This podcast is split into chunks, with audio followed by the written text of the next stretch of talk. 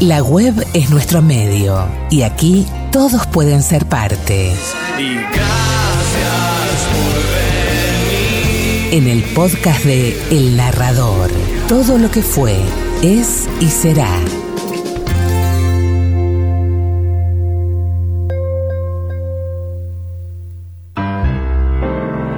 Una noche de cerveza caliente y mujeres frías.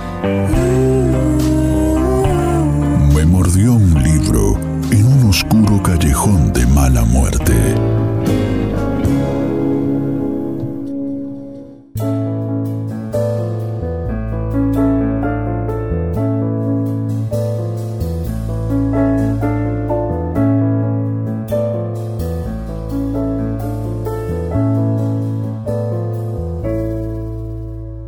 A la orilla del río, oculta por el pajonal, una mujer está leyendo.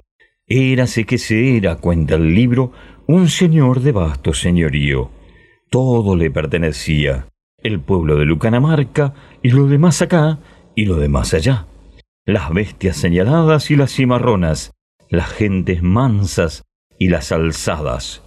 Todo, lo medido y lo baldío, lo seco y lo mojado lo que tenía memoria y lo que tenía olvido. Pero aquel dueño de todo no tenía heredera. Cada día su mujer rezaba mil oraciones suplicando la gracia de un hijo y cada noche encendía mil velas. Dios estaba harto de los ruegos de aquella pesada que pedía lo que él no había querido dar. Y al fin, por no escucharla más, o por divina misericordia, hizo el milagro y llegó la alegría del hogar. El niño tenía cara de gente y cuerpo de lagarto. Con el tiempo el niño habló, pero caminaba arrastrándose sobre la barriga. Los mejores maestros de Ayacucho le enseñaron a leer, pero sus pezuñas no podían escribir. A los 18 años pidió mujer. Su opulento padre le consiguió una y con gran pompa se celebró la boda en la casa del cura. En la primera noche, el lagarto se lanzó sobre su esposa y la devoró. Cuando el sol despuntó, en el lecho nupcial no había más que un viudo durmiendo, rodeado de huesitos. Y después, el lagarto exigió otra mujer, y hubo nueva boda y nueva devoración, y el glotón necesitó otra más. Y así, novias no faltaban. En las casas pobres siempre había alguna hija sobrando. Con la barriga acariciada por el agua del río, Dulcidio duerme la siesta. Cuando abre un ojo, la ve. Ella está leyendo. Él nunca en su vida ha visto mujer con anteojos. Dulcidio arrima la nariz. ¿Qué lees? Ella aparta el libro y lo mira, sin asombro, y dice, leyendas. ¿Leyendas? Voces viejas. ¿Y para qué sirven? Ella se encoge de hombros. Acompañan, dice. Esta mujer no parece de la sierra, ni de la selva, ni de la costa. Yo también sé leer, dice Dulcidio. Ella cierra el libro y da vuelta la cara.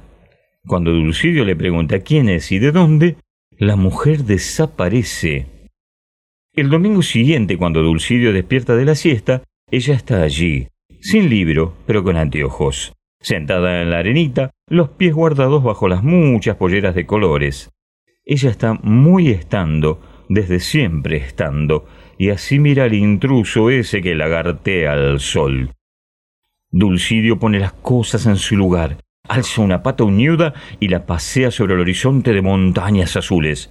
Hasta donde llegan los ojos, hasta donde llegan los pies, todo dueño soy. Ella no echa ni una ojeada al vasto reino y calla. Un silencio muy. El heredero insiste. Las ovejitas y los indios están a su mandar. Él es amo de todas estas leguas de tierra y agua y aire, y también del pedazo de arena donde ella está sentada. Te doy permiso, concede. Ella echa a bailar su larga trenza de pelo negro como quien oye llover, y el muy saurio aclara que él es rico, pero humilde, estudioso y trabajador, y ante todo un caballero con intenciones de formar un hogar, pero el destino cruel quiere que enviude.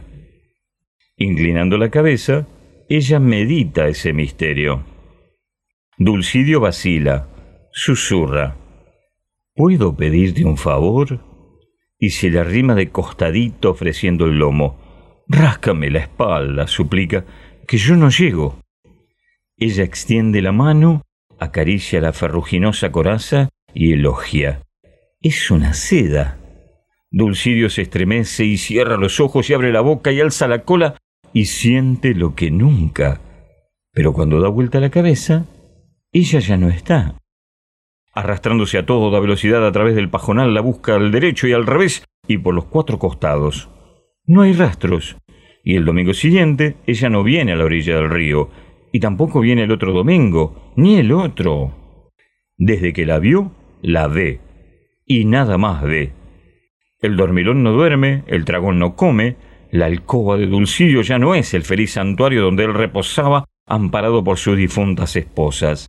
Las fotos de ella siguen allí, tapizando las paredes de arriba a abajo, con sus marcos en forma de corazón y sus guirnaldas de azares.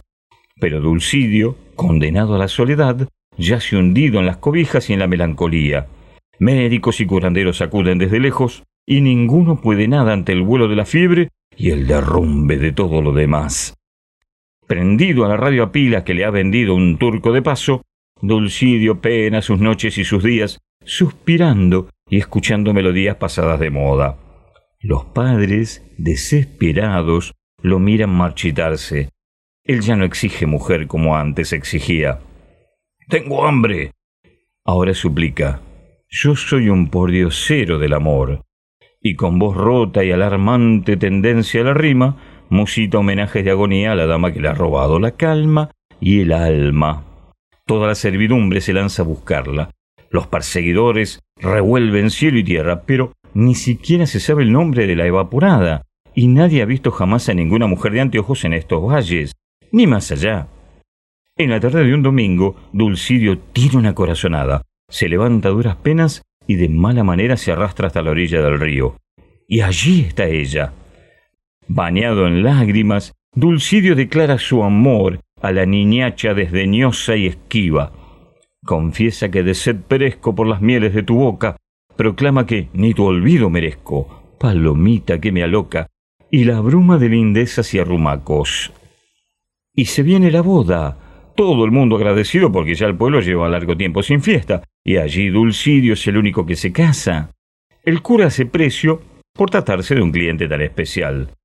Gira el charango alrededor de los novios y suena la gloria la arpa y los violines. Se brinda por el amor eterno de la feliz pareja y ríos de ponche corren bajo las ramadas de flores. Dulcidio estrena piel nueva, rojiza en el lomo y verde azul en la cola prodigiosa.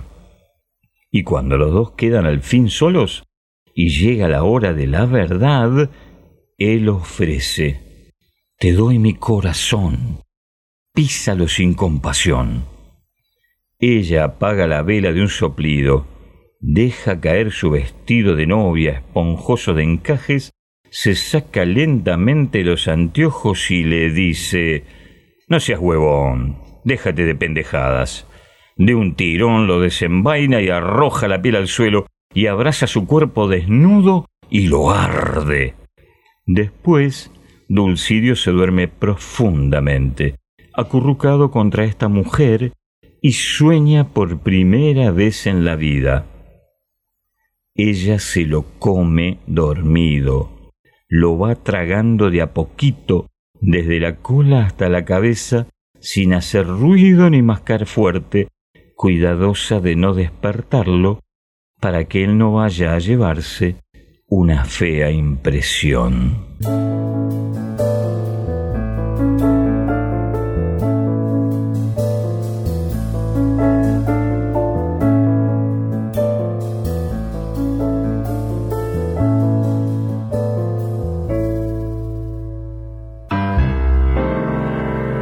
De cerveza caliente y mujeres frías.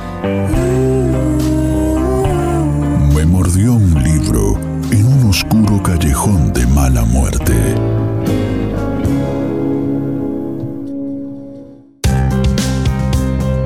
Las palabras se funden con la música en el relato de una historia que nos conecta para difundir aquello que nos abre la mente. El narrador, todo lo que fue, es y será.